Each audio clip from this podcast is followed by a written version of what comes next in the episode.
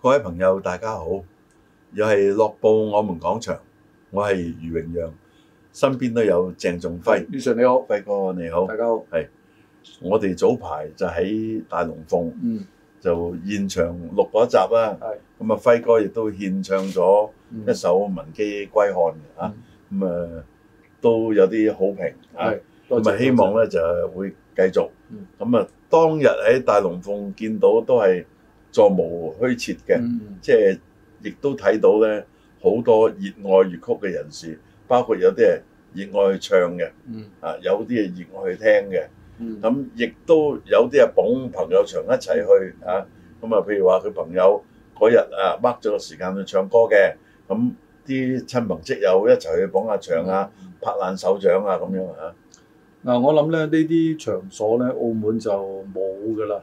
啊，即係就算有，都係比較私人啲嘅，或者係唔係咁大型，或者唔係咁齊全咁多嘢。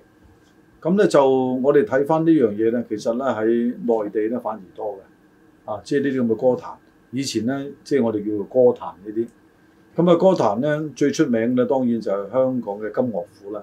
啊，喺個金陵酒家裏邊嘅。咁啊就當時係由阿馮華好似啊馮華師傅啊，即係主理嘅。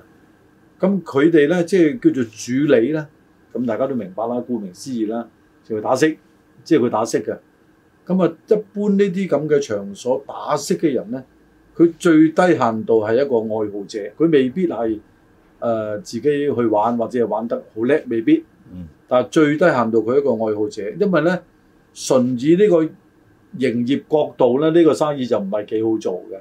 啊，即係雖然話你唱首歌可能會俾幾幾幾多錢一分鐘係嘛，但你諗下，即係成個場包括租金啊，包括人工啊，呢啲都好多嘅。佢等我以前有位親戚咧，即係佢而家應該係離世㗎啦，嗯咁啊黃炎先生。嗯咁佢都係喺戲班咧負責主理嘅工作，但係佢唔係屬於演啊或者係奏嘅，黃炎先生咧其實係個班主。係係啊，佢主要係班主，尤其是喺香港啊幾，即係我唔記得佢係新江啊還是邊度嘅。嗯咁咧就嗱，咁嗰日我同佢，其實我即係當然知道大龍鳳好耐啦。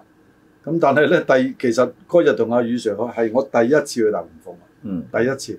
咁啊，宇 Sir 其實比我經驗豐富好多啦。咁佢去過即係超過一次啦。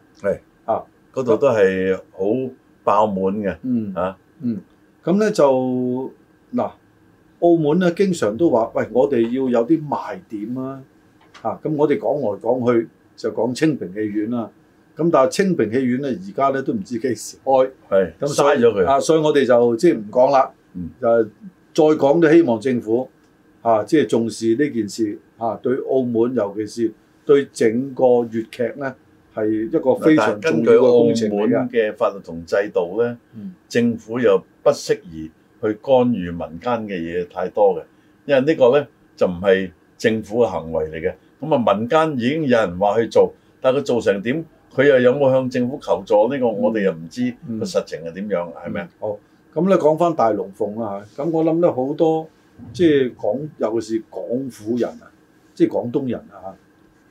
誒、不論佢中意或者唔中意粵劇嘅，咁但係佢起碼會知道一樣嘢，佢就算平時唔係經常接觸粵劇嘅，但係佢一定知道有粵劇呢件事嘅，啊，尤其是廣東省內嘅人。係兼且啊亦都係國家嘅非物質文化遺產。係啦，咁樣咧，即係如果嚟到澳門咧，嗱，其實咧，我哋去旅行咧，啊，即係好多時咧，滿懷高興，即係好多 plan 好多計劃，但係其實去到咧，好多計劃咧，都同你想象有有差異嘅，係會失望嘅有啲部分啊。咁但係呢度咧，我就睇咧，如果喜歡粵劇嘅朋友，佢去到大龍鳳咧，我相信佢唔會失望。嗱喺內地咧，特別我哋講翻廣東咧，粵劇就廣東啊為主啦，廣西都有啦嚇。嗯，咁以前咧，幾乎每一個市級嘅地方都有文化宮嘅。嗯咁而家時勢亦就唔同咗啦。文化宮咧就事必有粵曲或者以至係粵劇添嘅，嗯又有説書啊好多種啊。嗯咁啊而家咧喺內地一啲嘅公園大型啲嘅，即係例如誒、呃清輝園啊嗯、寶墨園啊，都一定有人唱粵曲。嗯咁澳門一啲公園仔都有嘅喎，老啊三角花園已幾經係個都啦啊有嘅，盧九花園有人係白唱啊鴿啦，巢啦，白鴿巢有人唱啦啊，三角花園有人唱係啦。啦，啊，早輪試過有一輪咧，又漢都有人唱嘅。係咁收尾唔知嚇，因為噪音問題咧，右漢就比較細啲，啊佢遠遠細過白鴿巢嘅面積啊。咁樣咧就我諗咧，誒、我唔知即係文化局啊，有冇即係比較一個有系統同埋比較長遠嘅去推呢、個誒、呃大龍鳳嗱，我哋唔好將我係大覺得即係就算有啊，啊我覺得起碼唔夠啊。嗯咁啊，感受唔到啊，可以話嗱，我即係希望咧，即係大家咧要，尤其是政府啲官員咧，要將個頭腦開開通少少。你唔好以為咧，你推大龍鳳，等於用公帑去資助一個民營嘅企業啊，即係生意啊，即係佢你你幫佢免費賣廣告，你就助長佢做生意嘅啫。咁啊，似乎對某啲人就唔公平啦咁樣。咁但係我覺得呢樣嘢咧就誒、啊咁又唔應應該怕喎我哋應該係嗱唔政府有支持一間做生意嘅龍華茶樓啊。係咯。係嘛？啊唔緊要噶，你做生意嗱，你個門面或者入邊嘅裝修，佢支持你都得噶。你睇翻喺板障堂區一帶，好多建築物政府幫佢油嗰個外牆啊嘛。嗱，我諗咧呢個咧，除咗誒嗰個裝修啊各方面呢啲嘅固定投資之外咧，其實更加重要係嗰個軟性投資，即係話你喺嗰個各方面喺澳門對外宣傳，尤其是對內地宣傳啊，澳嗱，門旅政遊府啊有支持，但就唔係由佢主導。嗯可能輝哥喺網上都睇過啦，即係早若干年啦，龍華茶樓都上演過歌舞南音，係嘛？嗯嗯咁呢啲都係民間去辦，但係政府咧去支持。咁你唔申請，佢唔會主動去支持你嘅。誒，我諗咧就呢、個誒、你講嘅係活動啊。誒活啊，動我講係呢個地點或者呢呢種即係喺呢方面嘅活動，就唔係話首先啊某一次係活動先啦，係啦。活動你都唔密嘅，啊點能夠長期咧？所以問當你然長期係最好嘅。你因為龍啊龍華茶樓呢啲咧，即係誒、呃、當然佢有我哋即係四五十年代茶樓嗰種特色，都係值得保留嘅。呢啲人買少見少，好似香港嘅蓮香樓一樣，嗯係買少見少啦。咁但係咧，作為一個非物質文化遺產，而且個澳門喺個粵劇咁粵曲粵劇咁重要嘅地方咧嚇，即係呢種嘢，如果咧我哋唔大力推佢咧，似乎咧就係嘥咗嘅。你想點大力咧？啊！我你可以諗表達下我諗最低限因度啊為你咧，有絕對有權啊威去講。我啊我覺得咧最低限度咧，喺所有嘅旅遊嘅誒、呃、牽涉到嘅網絡哇啊，即係澳門嚇、即係尤其是旅遊局或者文化局嗯牽涉到使唔嘅使誒、露天搞啲表演咧？我諗唔係唔唔需要，啊就係但而家我認為需要喎。啊唔係就係而家咧嗱就係話主要咧就係、推嗰個大龍鳳先。嗱，我引一樣嘢為例，喺不同嘅地方，包括內地啊。嗯啲旅遊點咧，有時你見到安排啊一日某幾段時間有啲地道嘅表演，而澳門咧喺嗰個馬國前面個廣場咧係有土風舞表演嘅。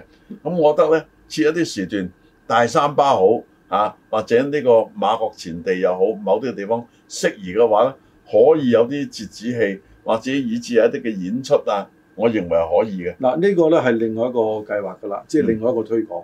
即係我主要咧就話針對大龍鳳啊，即係政府咧可以咧令到佢咧更加能夠成為一個打卡嘅地方。而家好，即係而家大家咧嗰、個文化改變咗㗎啦。你去到呢個地方，你一個打卡地方，你冇去到咧，你就唔夠煙嘅。一定你啊呢、個地方你就打個卡啦。誒、我去過大龍鳳啊，哇！呢、個翻到去咧，同啲朋友講嘢都多一個話嗱，題。但我睇咧，政府去推動大龍鳳就有少少唔會話主動，因為嗯你畢竟好似頭先你提到佢有商業啊嘛。嗯咁如果你話啊，佢選一個地方係冇商業嘅，即係假如話啊喺馬國對面嗰度長期有個戲棚咧，又如何啊？甚至某個地方有場地又如何？嗱，我諗咁咧咧，，至於你話大龍鳳唔係唔得嘅，咁可以唔好矛盾，就係由佢嘅店主去申請一啲，咁啊會比較符合啲。嗱，因為咧，啊嗯政府唔會主動叫你做呢樣嗰樣嘅時候咧，因為佢係一個商業機構啊嘛。咁有時講出某樣嘢咧，可能真係會發生矛盾啦嗱，。我諗咧就誒，唔我啱啱講完咁如果有個就中唔係間嘅機構咧，冇咁介意呢樣嘢，因為咧係值得推。唔係嗱有有有有時介咧，意，係行唔到啊！唔係有時你咧又，唔喐，佢又唔喐，咪啊行有時嗰到。個誒業主咧，即係或者個東主啦，嗱，業主又唔喐，啊，嗯政府又唔喐，咪永遠嗱，我諗咧，我諗咧，所以咧，呢啲要咁嘅，除非有一個單位，包括一啲文化嘅社團啊，甚至話曲藝總會都得㗎，佢推動係咪啊？但你話政府去喐，佢無情情，佢唔會喐一樣嘢嘅，因為始終係同商業有關啊嘛。咁如果政府喐咧，就好似我頭先講啦，喺馬國前地啊，或者喺某一個方便嘅地方，誒、包括喺嗰個塔石廣場都可以諗嘅喎嗱，我諗咧，啊，但未必同個商業單位合作嘅。嗱，手到拿來嘅咧，因為咧搞活動咧，搞一次、兩次、三次咧，好似澳門搞巡遊啊嗰啲咧，其實咧係好費周章嘅，而且佢唔係一個慣性嘅嘢。澳門搞好大單㗎，即係每一年嗰個國際音樂節也好，我哋嘅巡遊也好，都好大嘅。嗯啊，呢、個即係喺整個亞洲，我哋都係有有名次嘅。但係咧，我想作為一個文化嘅角度去睇，即係我喺喺呢個節目一開始咧。我哋首先咧已經講咗啦，大家唔好吝惜一樣嘢，佢係一個即係冇介意啊，佢係一個商業機構先。嗯因為咧，如果站在純商佢唔業係介意，啊但係一般嚟講，政府係唔會主動同個商業單位去傾某樣嘢噶嘛。即係講一般，除非你話啊呢、個唔係一般嘅咁，咁你要誒、誒，設計埋條路俾佢啊呃行，我諗咧啊，即係咁啊最好。大龍如果唔係鳳咧咧，，佢又唔喐啊啊，呢、個又唔喐。大龍我哋鳳，講咗冇用大啊龍嘛。鳳真係你喐都啊得，你去同大龍鳳又傾，你同文化局又傾都得。唔係大龍鳳總係有個人去係去傾啊係非一般嘅啦，因為啲何謂一般咧？好普遍，好普及嘅。嗱，因但係佢為往唔往係會咁嘅嗯。你而家就一廂情願，希望佢做好啫。喂，到時如果政府搞咗，或者某個人話：，唉，嗰度應該晏晝如果唱流行曲啊，我哋仲旺啊，可以每位幾多錢都得啊。啊，又又有另外一番講法㗎。嗱，我諗咧有。時你估唔到我哋喎。睇翻個歷史，即係你大龍鳳咧已經有若干年嘅歷史證實咗佢咧係咁樣。啊即係你話佢誒到時會轉變嗱，呢、個冇人會知道嘅。嗯你到時轉變咪 cut 咗佢咯嗯，因為你個原意就嗱係咁你再表達，推廣你希望嗰、做成點樣啊？做到咩程個度咧？做到咧政府俾咗之後啊，政府要要唔未要銀荷包咧？唔係唔咁係啊嗱，撳荷包咧啊就未嗱，必呢個係直嗱好直接嘅。問政府俾錢落去咧嚇，啊唔、能夠直接，可以間接。何謂間接咧？你推廣係要錢嘅，咁呢個係間接嘅。但係大龍鳳咧係絕對係唔會即係話因而咧會收到政府任何嘅金錢嘅資助。不過咧，我哋呢度講咗，即係我哋喺度啊，係嗱，因為往往有有咁嘅事就係嗯收田就冇人耕嘅，耕開咗就啊，我會有人我諗咧爭呢喎樣嘢咧，政府絕對主導㗎啦。咁咁又會出現咧，樂師啊要咩報酬咧？唔係我都話唱歌啲人係咪仲係俾幾多蚊一分鐘？政府絕對係唔會贊助一毫子落去嘅。啊啊，即係直接啊，唔會係啦俾幾多錢。係啦我我都講咗啦，一你一有錢贊助落去咧，呢件事情就好嗱複雜。咁係？咪如果大龍鳳繼續而家咁樣？因為佢而家我見佢係滿座嘅，咁咪佢唔係凋零啊嘛。嗱我呢個咧嗱，佢滿座，你有佢，你或者扶持佢，呢、個扶持係冇問題嘅。但係政府係咪應該另外揾啲好嘅地方，就長啊遠啲？我諗唔係唔需要啊，唔需要啊。即係其實喺我自己嗰個誒誒旅誒嗰個旅程裏邊，我去過好多呢啲地方。嗯唔適宜太大，唔適宜太輝煌。你啱啱講個凋零就係一個問題。原來太大，佢未凋零，太大佢咧，未凋零。太大個皮費大咧啊嗱就容易凋零。啊好啦，即係我譬如講一樣嘢，嗰度有五十個啊五十張台嘅啊，有二十張滿咧，你都好好好疏落。但係咧，如果佢得三十張台嘅，有二十張台咧，佢就唔錯啦。即係我覺得咧，呢個咧嗱，我哋唔好喺呢度咧再考慮佢點樣經營，唔係啊。嗯，只不過咧係將呢個地方咧係由政府推話介紹大家嗱，你嚟到澳門可以睇去聽咁聽。而家有，啊，唔係，即係更加旅遊要局佢有好多資訊嘅，更加要有啊即係用大力啲，啊咁咧令到咧有啲誒故曲周郎咧行到呢度，喂爆棚滿座嗯喎，仲好嗯入唔到喺出邊聽聽但咯而。家咧就冇旅客啫，輝哥。有旅客嘅時候咧，成日有好多人入嚟啊！我哋影啲相得唔得啊？真係入嚟行到嗰度滿晒人都有㗎，我諗呢個都係好現象嚟嘅，好現象嚟㗎。好現象嚟㗎。啊所以咧，即係喺呢方面咧，誒、希望咧嗱，我哋如果我哋唔係一個商業啊，嗯，如果我哋商業呢個旺咧，我開間分店或者開間更加大嘅，唔係，嗯，因為呢個地方有個特點，佢能夠堅持咁多年咧，做喺曲藝嗰方面嘅誒、呃推廣啦嚇，啊唔好講貢獻，佢最低限度佢係推廣啦，嗯，啊喺呢方面咧，我希望咧即係能夠咧。啊，除咗佢已經旺之外咧，係要令到佢個知名度咧喺整個嗱，粵以往咧，曲界、粵劇界係抬高啲。嗱，以往仲有一間振興啦，另外仲有黃金閣啦，嗯，但係啊先後都停咗啦嚇。咁啊，大龍鳳仍繼續，因為佢都有翻咁上下嘅熱鬧嘅。